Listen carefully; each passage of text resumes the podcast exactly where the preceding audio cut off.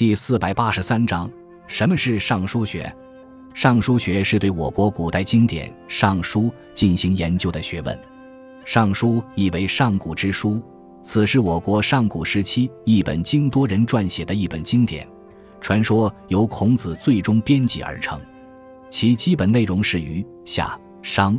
周君王的文告和君臣的谈话记录，反映了上古华夏文化的各个不同侧面，是学习和研究我国上古史和古代文化的重要文献。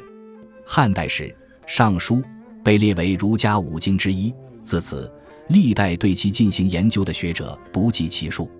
因《尚书》多有残缺与伪作，且为儒家五经之一，故古代的研究者对《尚书》的研究主要是对其进行考据和作注。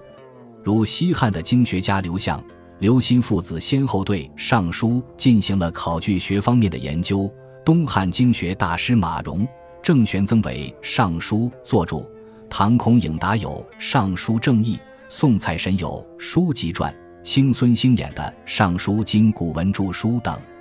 时至现代，尚书学研究的角度主要可分为四个方面：一仍然是对《尚书》本身进行进一步的考据；二是通过《尚书》对上古历史进行研究；三是通过《尚书》研究我国古代哲学思想、政治思想。四是从《尚书》作为我国最早的散文的角度，对我国春秋战国时期散文的博性进行研究。